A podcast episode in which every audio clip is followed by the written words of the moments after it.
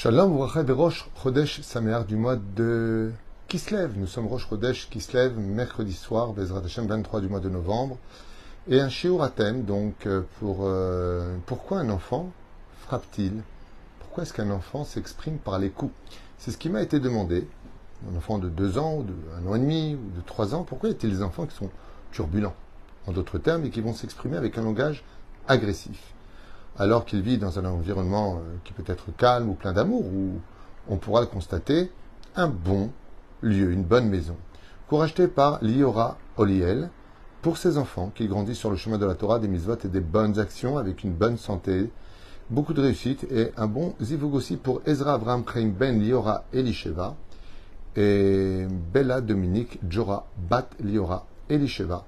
Bezrat Hashem, à qui on souhaite un bel avenir rempli d'amour et d'humour dans la Torah, les mitzvot et les bonnes actions.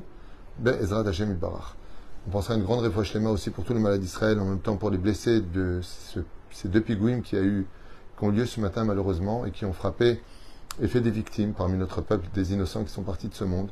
Hachem est comme Damam et que Bezrat Hachem, on le mérite d'avoir les Goulas le plus vite possible et des réponses et surtout des grands réconforts pour chacun de nous. Grande réussite à vous tous et une fois de plus, je remercie euh, du fond du cœur tous ceux qui achètent un chiour chez nous, Liora, Oliel, Todaraba, d'avoir acheté ce chiour. Comme d'habitude, je ne prépare pas mes cours, je viens de découvrir dans la liste que c'était donc la suite qui m'avait été demandée dans la liste que nous avons de façon chronologique. Donc pourquoi les enfants pourraient-ils frapper alors qu'on leur a donné une très bonne éducation? Et c'est très important de le stipuler parce qu'effectivement, les enfants sont beaucoup plus fragiles et sensibles à enregistrer que les personnes qui sont adultes. Les enfants sont très influençables. Et donc, quand on grandit dans une maison où il y a des cris, où il y a eh bien, des, euh, des insultes, des malédictions, on frappe, eh bien, l'enfant va reproduire la même chose. En général, quand un père manque de respect à sa femme devant les enfants, ou qu'une femme manque de respect à son mari devant les enfants, non seulement ils ont fait les deux une grave erreur, un péché, il ne faut pas avoir peur du mot, c'est vraiment une grande avéra que de se manquer de respect, rien ne doit justifier ça. Mais le pire, ben, c'est que tu viens d'apprendre à ton enfant qu'on peut manquer de respect à papa ou à maman. Comme par exemple un père dit à sa femme tu n'es qu'une idiote ou la femme dit à son mari de toute façon tu n'es qu'un idiot, ne t'étonne pas que trois jours plus tard, ton fils euh, ou ta fille ne te sorte pas le même mot parce qu'elle prend exemple sur vous. C'est pour cela qu'il faut faire très attention de donner une éducation sereine dans une maison si on veut des enfants qui soient sereins. Et pourtant, la question qui est posée ici présente, eh bien, ici présent, correspond aussi à la paracha de la semaine. Prenons le cas de Rivka et de Yitzhak. Eux ont donné une éducation parfaite à leurs enfants, identique. Ce qu'a reçu Yaakov a reçu Esav. Et pourtant, Esav est un garçon qui frappe, est un garçon révolté, un garçon qui est hors de lui. Un garçon qui n'est jamais satisfait de rien. Un garçon qui estime que si tu veux qu'on ne veut pas te donner, eh bien va prendre par la force. C'est très bizarre ce côté égocentrique de ce personnage. Pour cela, il existe trois réponses que j'aimerais vous partager. La première d'entre elles est reliée à la réincarnation. Il y a des âmes qui viennent du monde d'en haut. Donc elles viennent réparer pour prendre encore quelques mises qu'elles n'ont pas accomplies dans ce monde. Ce qui fait qu'elles ne sont pas venues rajouter du mal, mais elles sont rajoutées du bien leur neshama reste au calme parce qu'elles sont venues compléter quelque chose. Tandis qu'il y a des neshamot, comme le cas de Esav, qui elles viennent du Gehinam, qui viennent des endroits où de la réincarnation, ou du Kafakela, ou de toutes sortes de, lieux où leur tikkun n'est pas fini. Et comme leur tikkun n'est pas fini, eh bien, ils ne viennent pas avec de bonnes midot au niveau de leur personnalité parce qu'ils viennent des forces du mal. Et ces neshamot qui viennent des forces du mal expriment le mal. Et donc, ils auront malheureusement des comportements qui, depuis petits, euh, sont euh, révoltés à l'école, font tout le temps des problèmes, euh, même au travail. Après, ils ne veulent pas travailler. Mais qu'est-ce que c'est que ces gosses? D'où ils sortent? Ils viennent d'une réincarnation. Ça a été le cas de Rizkia Omeler avec son fils, le roi Ménaché plus tard, qui depuis petit était déjà révolté et passait son temps à dire même à son frère, quand on sera plus grand, on coupera la tête de papa, puis ils avaient trois ans. Hein et puis on, fera de la Vodazara avec, on le jettera devant une statue d'Avodazara. Des choses incroyables. C'est relié à la réincarnation pour un cas échéant. C'est le cas de Esav, qui est la réincarnation du Satan lui-même. Donc automatiquement, il y a des problèmes. la barminan, ça veut dire que si on a il frappe, c'est le Satan, mais non, pas du tout. C'est pas du tout ce qu'on est en train de dire. Ce qu'on est en train de dire, c'est qu'il y a des Neshamot où l'ange là, va chercher au Gan Eden, et il y a des Neshamot où l'ange là, va les chercher de là où ils sont par rapport à leur réparation, car nous sommes tous des réincarnations. Et donc chacun vient avec un tikkun. Deuxième explication qui remonte un peu plus le moral, c'est qu'il existe des Neshamot qui sont extrêmement élevées, extrêmement puissantes. C'est-à-dire que l'effet énergétique de leur, de leur âme est si élevé que quand on les introduit dans un corps, eh bien ce serait comme, euh, euh, comme si on chausserait par exemple du 40 et on mettrait du 39. Ce qui va se passer, c'est que le système de la plante des pieds qui est relié à tout le système nerveux va se retrouver complètement compressé. Et donc, on est nerveux, on n'est pas bien. Quand on a des chaussures qui nous font très mal, qui nous serrent, on n'a pas tous les moyens. Et qu'est-ce qu'on va dire qu'on devrait avoir pour être plus agréable, plus patient, plus tolérant, plus empathie vis-à-vis des uns et des autres? Quand on est dans cette situation, ça c'est la chassidoute qui l'enseigne. Rabbi Nachman nous dit, des fois tu as des enfants qui sont explosifs, ils sont tout le temps, ils n'arrêtent pas. Il faut tout le temps les rattraper avant qu'ils fassent une bêtise. Euh, il vient, il frappe tous les autres. Hé, eh, prends ton fils, il en a marre de lui. Qu'est-ce qu'il fait? Il n'arrête pas, c'est insupportable. C'est quand la Neshama est extrêmement puissante. Quand on la met dans un étui, aussi ridicule qu'un corps, et que cette Neshama est tellement grande, tellement énergétique, tellement puissante, eh bien, elle est comme une personne qui fait du 40 et qui chausse avec, qui met des chaussures qui font du 39. Cette Neshama-là est en train de souffrir dans le corps. Et donc, qu'est-ce qui va se passer? Comme quelqu'un qui est dans un tonneau qui supporte plus d'être dans cette étroitesse, il va donner des coups dans tous les sens du terme parce qu'il a besoin de s'exprimer par ce biais-là. Il a besoin d'essayer d'expulser son énergie de son corps et comme il ne le cadre pas parce qu'il est jeune, eh bien, il donne des résultats catastrophiques. En d'autres termes, il n'arrive pas à s'exprimer, il n'arrive pas à se cadrer. La troisième explication, par contre, elle, est beaucoup plus psychologue. Comme ça, on a fait un peu le monde ésotérique, on a fait le monde de la chassidoute, et maintenant nous allons parler sur le domaine euh, psychologique. Non, c'est pas vivre la Palestine. Monsieur, chez nous, c'est Israël. La Palestine, c'est, si vous voulez, la bande de Gaza à l'époque du roi David. Euh, si vous venez dans mon chiour pour dire ce genre de choses, alors Allez, il y a d'autres chaînes où là-bas ils parlent l'arabe qui vous conviendront beaucoup plus. On referme cette parenthèse. Euh, excusez-moi, c'était juste un commentaire malvenu. Euh, donc sur ce, qu'est-ce que ça veut dire quand cette neshama-là frappe? Sur le domaine psychologique, quand on n'arrive pas à s'exprimer, je le vois d'ailleurs très souvent avec des personnes d'un certain âge qui font leur alliance en Israël, Baruch Hashem, et ça m'est arrivé d'ailleurs, je vous raconte une anecdote qui m'a fait vraiment rire. J'arrivais à une pompe à essence, euh, donc pour mettre de l'essence, bien sûr, pas pour acheter des chaussures. Et au moment où je descends de la voiture, je vois un francophone, qui va avoir dans les 60 ans, un peu pète sec comme ça. Et il n'était pas content d'une chose, parce qu'il a demandé de vérifier l'huile, euh, parce qu'il allait sur la route apparemment dès là, de ce que je comprenais. Et puis, euh, la personne qui était en face de lui, l'Israélien, disait Anilo Mevin, je ne comprends pas ce que tu racontes.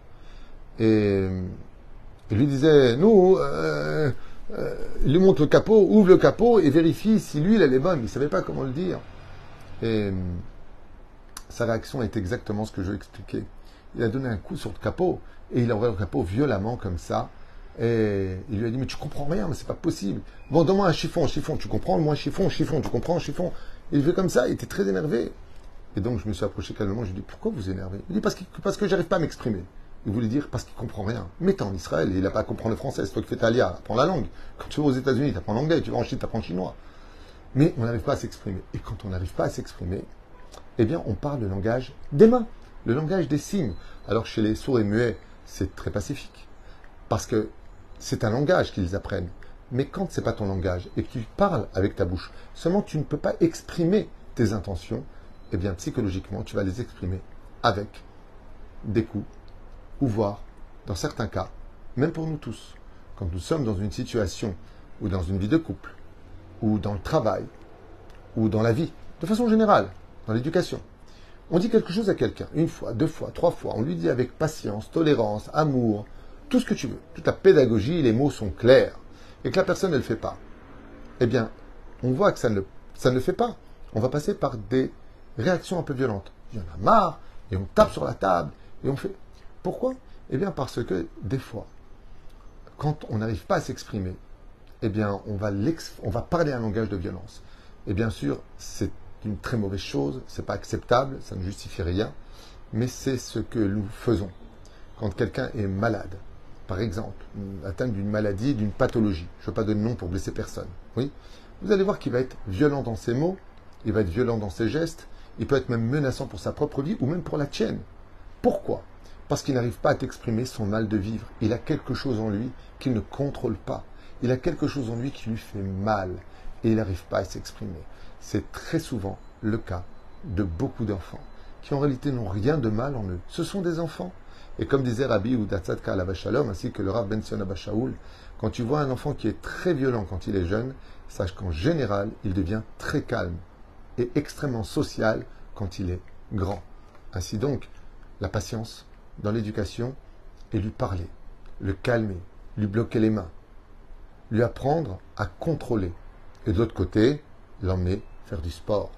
Faire exprimer à l'enfant ce qu'il a besoin de vivre dans tous les cas de figure qu'on a cités au préalable, eh bien, dans le sport. Vite ton énergie sur fais du judo, euh, fais du tai chi, fais toutes sortes de sports, euh, de la course, de la natation, fais du ping-pong, fais ce que tu veux, tape dans la balle, mais ne tape pas sur les gens.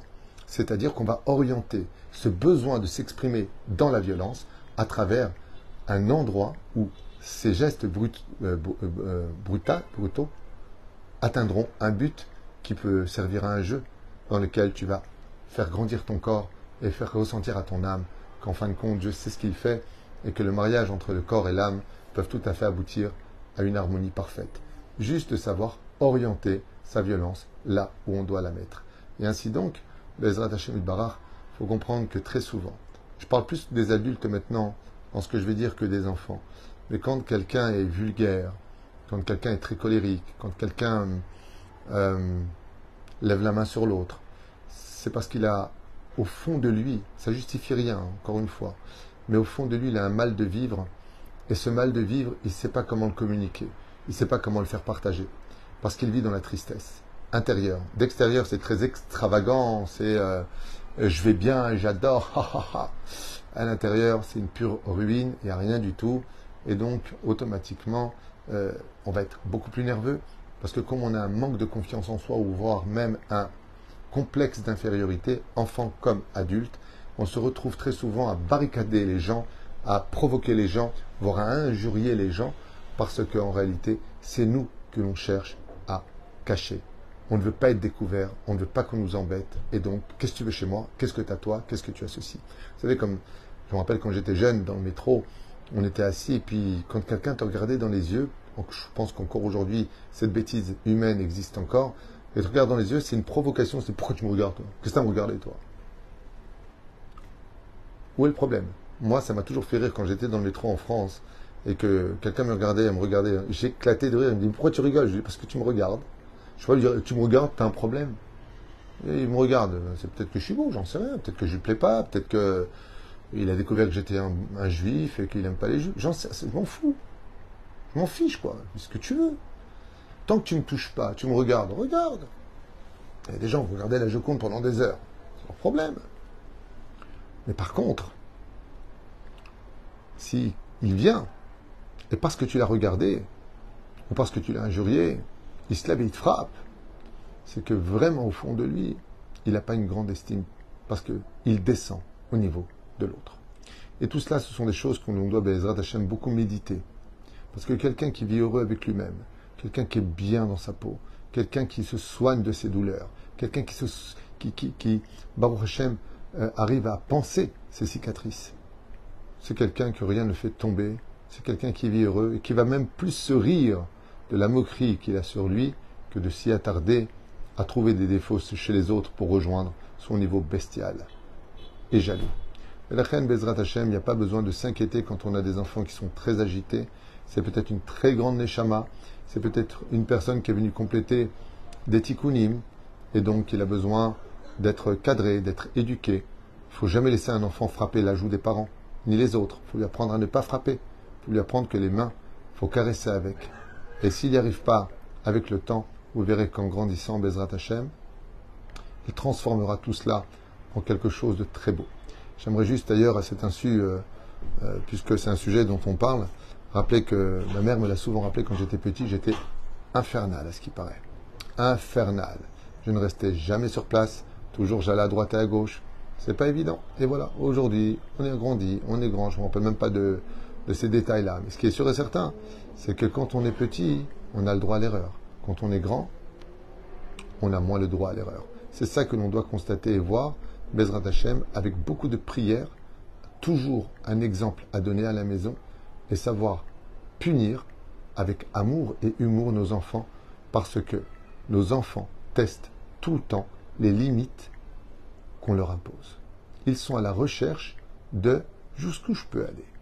Alors à toi de mener à bien tout cela. Des fois, faut pas relever, des fois, faut relever.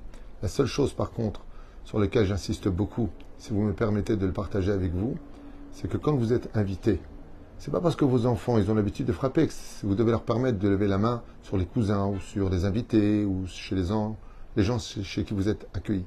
Vous devez tenir vos enfants. Sinon, n'y allez pas. N'y allez pas parce que vous allez provoquer du lachonara. Sinon, vous expliquez, écoute, mon fils est très turbulent, j'ai peur qu'il te casse des choses à la maison, j'ai peur qu'il lève la main sur ton fils. Si elle te dit, il n'y a pas de problème, c'est un gosse, laisse-le, je vais prévenir mes enfants, il n'y a pas de problème. Mais des fois, ce qui se passe, c'est que ça met les enfants, et puis ils frappent, puis ils cassent des choses à la maison. Ils n'ont pas de problème de, de, faire des dégâts là où ils sont invités. Puis tu as les parents qui sont là, pacifistes. Chez eux, ils crient, hein. mais chez les autres, bon, c'est pas grave, c'est pas chez moi. C'est inadmissible. C'est une honte de réagir ainsi. Un jour, quelqu'un a dit à l'autre, et qu'est-ce que tu veux que je fasse? Mon fils frappe tout le monde, même à l'école, ils n'arrêtent pas de m'appeler, qu'est-ce que tu veux que je fasse? Eh bien, tu le prends sur tes genoux, tu le gardes, sinon tu viens pas. Si tu n'es pas capable de cadrer ton enfant, tu ne peux pas construire une éducation sur le dos d'autres enfants. C'est pour cela qu'il est impératif, c'est pour ça que la ganénette, elle t'appelle. Écoutez, le petit n'arrête pas de frapper. À part il y a un cas, où un enfant a pris un cintre, il il a crevé l'œil d'un autre enfant, parce qu'il était turbulent. Alors quoi Alors le un œil parce que euh, monsieur, il a envie de... On n'a pas. Il ne faut pas rentrer dans les cas d'extrême, c'est sûr que c'est des cas extrêmes, mais il faut quand même tenir compte du fait que même si ce sont des enfants et qu'il y a des raisons à cela, ça ne nous donne pas le droit de rester les bras croisés quand il s'agit d'autres personnes l'éducation de chaque maison n'a pas à reposer sur le dos de personnes qui ne sont pour rien dans ce que toi tu vis dans ta vie. La reine, cadre ton enfant et sache que dans la vie, tout passe. À Kol si vraiment il est très énergétique, va faire un tour avec lui dehors, montre-lui des paysages. C'est qu'apparemment, il y a peut-être aussi d'autres éléments qui sont très nombreux, donc je ne voudrais pas euh, perdre de temps, mais, euh, enfin allonger le chiot plus que ça. Mais ça peut venir aussi de choc émotionnel quand ils sont quand ils étaient bébés. Euh, le fait par exemple d'avoir eu très faim, ils se sont peut-être sentis abandonnés, ça va créer chez eux une peur qui vont les rendre agressifs. Ça peut venir aussi du fait qu'ils soient constipés et on ne le sait pas, on ne voit pas où est le problème. Ça peut venir aussi du fait qu'ils aient peur de quelque chose dont ils ne veulent pas vous parler. Ils ont vu une scène d'un film par exemple, ils ont eu un cauchemar et d'un coup ils sont sur les gardes. Il y a beaucoup de points qui sont à délier de nœuds à délier. Et c'est pour cela que si les choses ne cessent pas, il faut l'emmener chez un thérapeute professionnel qui s'y connaît parfaitement en enfant, donc euh, en pédagogie enfantine. Et de ce fait, il va essayer de déceler pourquoi l'enfant est-il dans cette situation? Et Bezrat Hashem, vous aurez des réponses entre la prière, le thérapeute, une bonne éducation, beaucoup de rire, du sport. À mon avis, ça s'arrange très vite. Baruch Adonai Amen Todaraba à vous.